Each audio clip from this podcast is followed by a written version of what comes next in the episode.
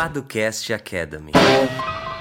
E tá começando mais um Paducast Academy. Aqui é o Henrique Paduan. E aqui é Lucas Seta. Boa. Mais uma semana aqui. Ah, não sei se as pessoas sentiram falta da gente, Seta, já que. Acho que não, Henrique. Acho que não, né? Na Páscoa não tivemos episódio, mas estamos aqui de volta. Uh, para quem está chegando agora e não nos conhece, eu e o Seta, nós somos os fundadores da Paduan Seta e do Jurídico por Assinatura, que é uma plataforma que oferece proteção jurídica para startups e empresas de tecnologia. Então, se você quiser conhecer um pouquinho mais do nosso modelo de negócio, como funciona, o que está incluso, como faz para assinar, simples, só entrar no link que vai estar tá aqui na descrição, jurídicoparastartup.com ou jurídicoporassinatura.com também, você consegue cair lá. E caso fique mais alguma dúvida, o que, que a pessoa pode fazer, certo? É, Henrique, ela pode marcar uma reunião com a gente, uma reunião online e gratuita, porque a nossa agenda é aberta, né? Boa. Ela sempre foi, é e sempre será aberta. É uma forma da gente devolver um pouquinho para o ecossistema e conseguir passar um pouquinho para as pessoas. E aí você pode agendar uma reunião, tirar uma dúvida jurídica, perguntar para a gente o que a gente acha sobre o seu modelo de negócios, enfim, são 30 minutinhos ali que você pode usar da forma que você bem entender. Então tá lá à disposição para você no paduanceta.com/agenda ou no próprio site do Jurídico por Assinatura também tem um para agendar. Olhou para o lado, vai ter um botão para você agendar, né, Henrique? É, então não tem erro mais fácil que isso não tem. Então vai ter lá à disposição os horários e dias disponíveis e você escolhe o melhor para você e a gente bate um papo. É isso. Boa. E antes da gente ir para o assunto do episódio de hoje, Seta, tinha duas coisas. Primeiro, eu não sei se os nossos ouvintes escutam também o Empreenda Cast, mas uh, caso vocês não escutem, ou caso vocês escutem, vocês já devem ter percebido que o Jurídico por Assinatura está apoiando agora o Empreenda Cash, então vai lá, escuta o conteúdo dos caras. O Gustavo Passe é um cara super gente boa. Uh, nós gravamos um episódio também com ele, contando um pouquinho da nossa história, o que nós temos feito. Acho que a pergunta que nós nos fizemos quando a gente estava na ideação, digamos assim, da Padanceta foi quem é que está assessorando essas pequenas e médias empresas e essas startups? Acho que foi aí o, o ponto inicial. E aí a gente começou a dar uma olhada quem estava fazendo isso, era uma quantidade ínfima, e aí você viu um crescimento dessas empresas acelerado. Todo mundo começando a falar sobre isso, começando a falar sobre inovação, começando a falar sobre startup e por aí vai. E aí a partir disso a gente começou a dissecar essas dores. Eu sou Gustavo Passe e esse é o EmpreendaCast. Aqui a gente explica a teoria na prática. Então vai lá no feed do EmpreendaCast, acompanha os episódios que tem muito conteúdo bom. E a segunda coisa, Seta, é que se você está nos ouvindo, gosta do que a gente faz, acha relevante as questões que nós trabalhamos aqui, não deixe de compartilhar esse episódio e o podcast como um todo uh, com quem você conhece, com alguém que você acha que pode de alguma maneira se interessar ou que precisa saber mais sobre essas questões jurídicas, porque isso é muito importante para o crescimento e para a continuidade uh, da existência do podcast uh, como um todo. Então, não deixa de compartilhar, comentar com os amigos, amigas e vamos para cima. É isso, Henrique. Acho que é sempre legal falar que os episódios aqui do Página do Cash Academy, eles têm uma validade grande, né? Então, ouviu um episódio gostou, dá uma olhada no feed que tem bastante coisa para você sobre uma série de assuntos jurídicos e pode ser muito útil tanto para você quanto para esse amigo ou amiga que você vai chamar para acompanhar o, o, podcast, né, Henrique? Exato. Bom, é, e hoje, Henrique, a gente vai falar sobre um assunto interessante, né? É, sua startup vai receber milhões de euros de investimento. Engraçado, Henrique, a gente sempre fala em dólares, né? Nunca em euros. Uhum. Mas, enfim. Estamos é... aceitando euro também. Estamos aceitando euro, certo. Ela vai receber lá seu investimento. É para onde vai esse dinheiro? Será que vai para a empresa? Será que vai para o sócio? O sócio vai pegar esse dinheiro e vai fugir, vai viver a sua vida no Caribe? Ou não, esse dinheiro se aplica diretamente na startup, nas operações da empresa? É, a gente vai falar um pouquinho sobre dois conceitos, né, Henrique, que tratam um pouquinho sobre isso, que é o cash-in e o cash-out, né? É, é isso? É isso. Ia continuar falando, mas travei no meio, então vamos para o episódio, né?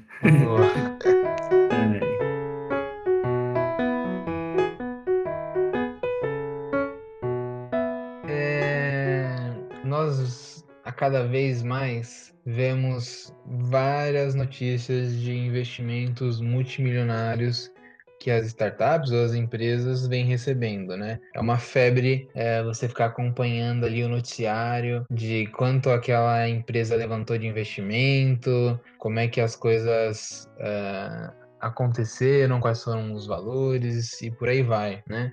E a gente fica vendo essas cifras gigantescas e quem é um desavisado, ou então quem está chegando agora no mercado, está tentando entender a lógica, pode pensar, poxa, os fundadores estão ricos agora, né? Os caras vão colocar no bolso aí vários milhões de dólares, estão rebentaram, né? Só que não necessariamente é assim, né, Seta? E talvez na maioria dos casos não seja assim, né? É, às vezes é, né, Henrique? A gente viu aí às os novos é. bilionários brasileiros, né? Mas nem sempre é assim, né? No geral, é. quando a gente trata de investimento, normalmente a gente é, não tem isso de forma tão, tão simples e palpável como as pessoas pensam, né? Sim.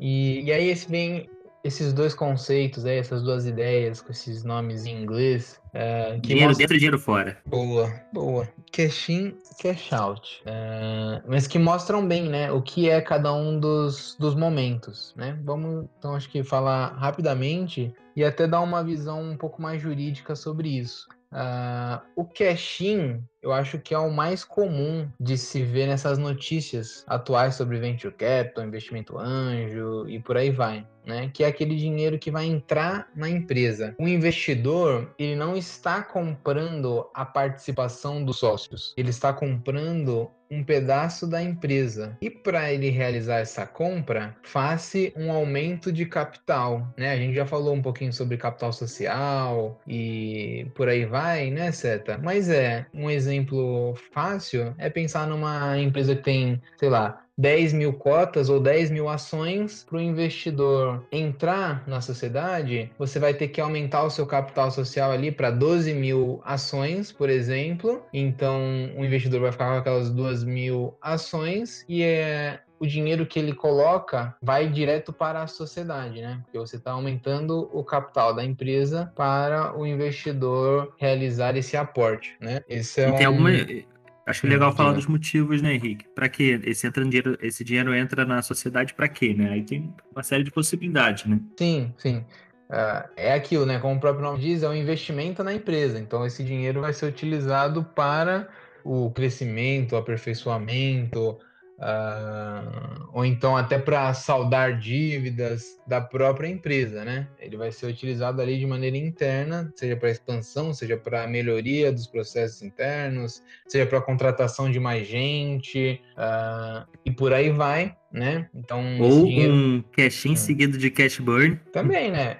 É, de alguma maneira vai ser utilizado ali para o crescimento, né? Então você vai, Sim. sei lá, contratar propaganda em alguma rede social, ou então vai você... atacar um outro estado, um outro país, né? Sim, vai dar desconto para os seus usuários. Ah, vai, vai funcionando tudo nesse, nesse sentido, né? Então, é um dinheiro que fica na sociedade. Então, você tem um aumento de capital, você vai ter novas ações, né? Que vão ser é, subscritas e integralizadas pelo novo sócio, né, de alguma maneira, mas que normalmente está na figura do investidor. Então, esse seria o, o cash-in, né? Já o cash out seria quando uma, um terceiro ou um investidor, como queira chamar, compra a participação do sócio. Então, naquele exemplo de 10 mil ações ou cotas, digamos que tem eu e o Seta, uh, cada um com 5 mil, uh, eu vou, pô, já não quero mais saber aqui do, do jurídico, vou fazer outra coisa na vida. Então, eu vendo as minhas 5 mil cotas para um terceiro, para um investidor, né? Uh, esse dinheiro não vai para a empresa empresa, ele vai para o meu bolso. Né? Então, por isso que vai, o dinheiro está fora, né? Ele vai para o bolso do sócio, do fundador ou algo do tipo e não entra na empresa. Ele não vira, digamos que, capital de giro ali. Ele não vai ser investido é, na sociedade, né? Normalmente esse cash out acontece pensando numa na trilha da startup, nos eventos de liquidez ali mais fortes, seja numa fusão, numa aquisição,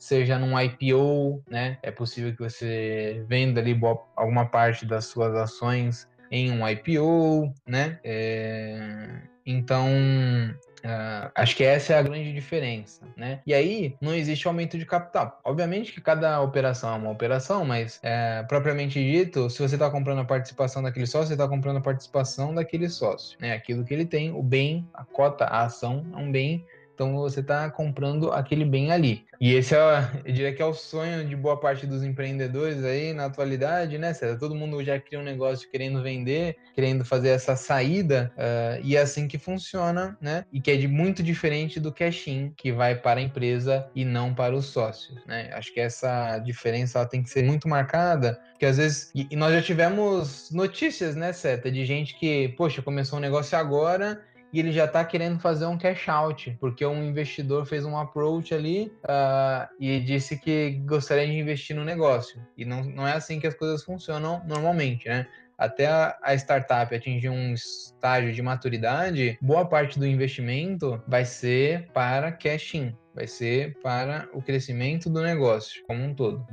Sim. É, e é interessante, diria que, como você falou, né, o desejo de uma parte dos empreendedores, né, você cria ali aquele negócio e de repente você sai quase como sendo remunerado, né? Dá para dizer assim, de certa forma, por todo aquele trabalho, aquele, a construção de negócio que você fez. Mas é algo delicado também, né, Henrique? Acho que a gente já comentou em alguns outros episódios que às vezes o cash out ou você, é, por exemplo, o sócio sair da operação é algo que pode ser visto com, com estranheza ali pelo mercado e por potenciais outros investidores, né?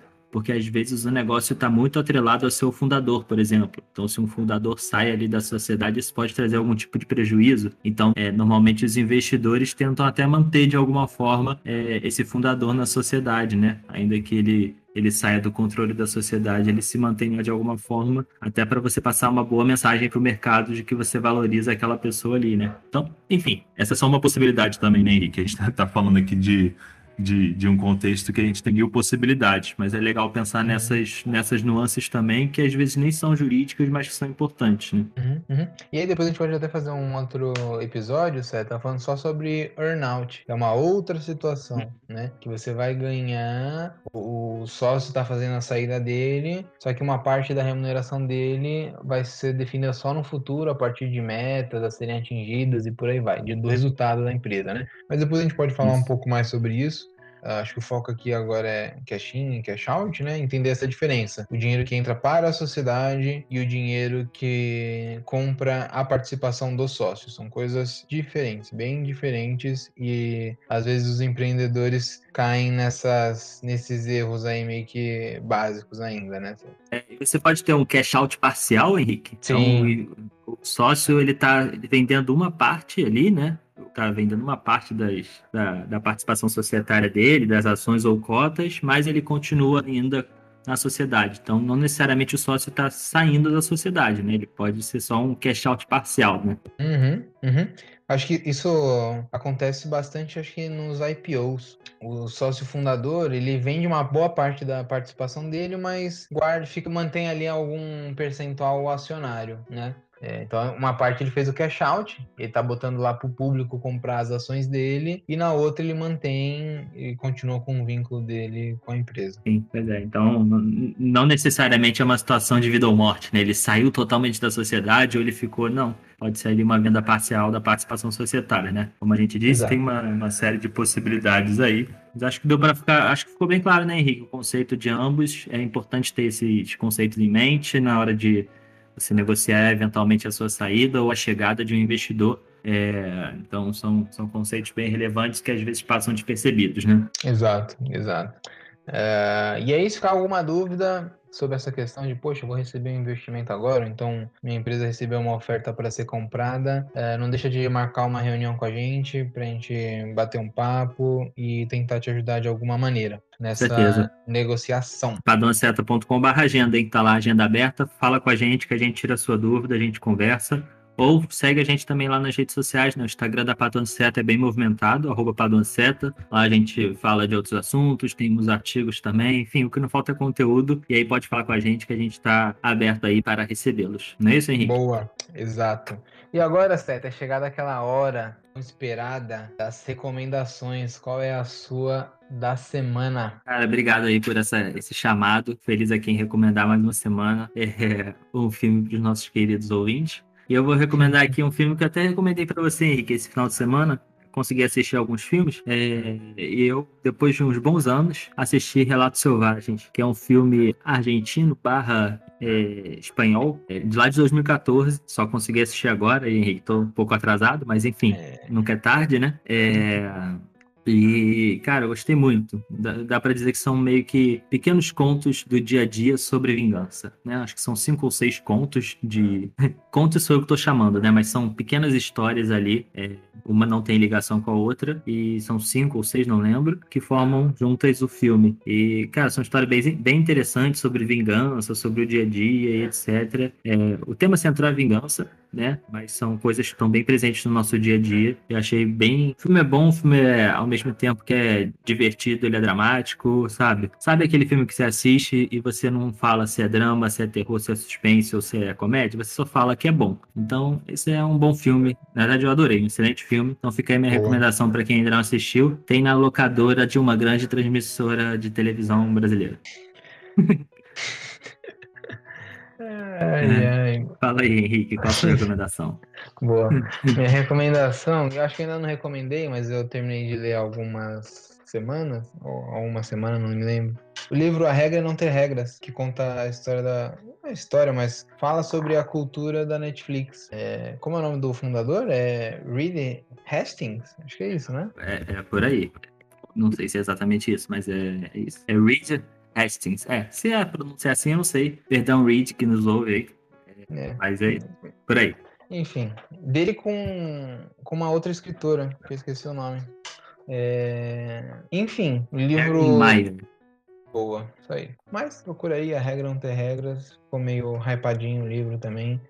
É... é um livro interessante, eu acho que algumas coisas você. Algumas não, mas todas você tem que levar para a realidade do seu negócio, nem tudo funciona. E eu acho que em certos momentos eles são é, conscientes e, entre aspas, humildes para falar: olha, talvez isso não funcione no seu negócio, isso funcione e tal mas é uma maneira de abrir os horizontes. E aqui eu não vou falar do termo cultura, vou falar do termo, ou então da ideia do, do relacionamento humano dentro de uma empresa. Né? Para mim, o livro fala sobre isso, sobre como é que a gente quer que os relacionamentos se deem dentro dessa empresa. Aí os caras vão falar sobre feedback, sobre a sinceridade, sobre liberdade com responsabilidade, sobre acabar com as políticas das regrinhas das empresas e por aí vai, né? Então, eu acho que é um livro para trazer isso à tona uh, e fazer a gente pensar que tipo de instituição a gente está criando e o que, que a gente quer uh, que ela vire ao longo do tempo, né? Então, vale a pena, leitura muito boa, recomendo e, e é isso. Aí, a regra é não ter regras, use bermudas no trabalho, é, tire férias quando quiser, e esse é um bom clickbait sobre a Netflix, né, Henrique?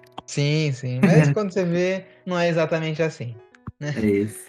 É, é muito bonitinho, mas também não é uma várzea, né? Não é liberdade total. Tem, eu acho que e eu, eu, sempre pensei nisso, Seta, desde o do início da faculdade, de que a regra não escrita, então aquilo que tá, tem a ver com a moral, é sempre muito mais forte e eficaz do que a regra escrita, e aqui eu vou colocar como o direito. Pode ver que tem diversos comportamentos humanos que não estão escritos em lugar nenhum, ou talvez estejam escritos, mas que em tese não tem nenhuma obrigação de ser seguido, e são muito mais fortes e eficazes do que uma regra que está escrita em alguma lei ou em algum regulamento. Ela está dentro da nossa cabeça, né, Henrique? Exatamente, exatamente. Bom, enfim, com essa, essa reflexão que acho que a gente finaliza aqui. Né? É isso. Até semana que vem. se cuidem. Se cuidem. Um abraço. Tchau, tchau. Tchau. Uma edição Guilherme Gadini.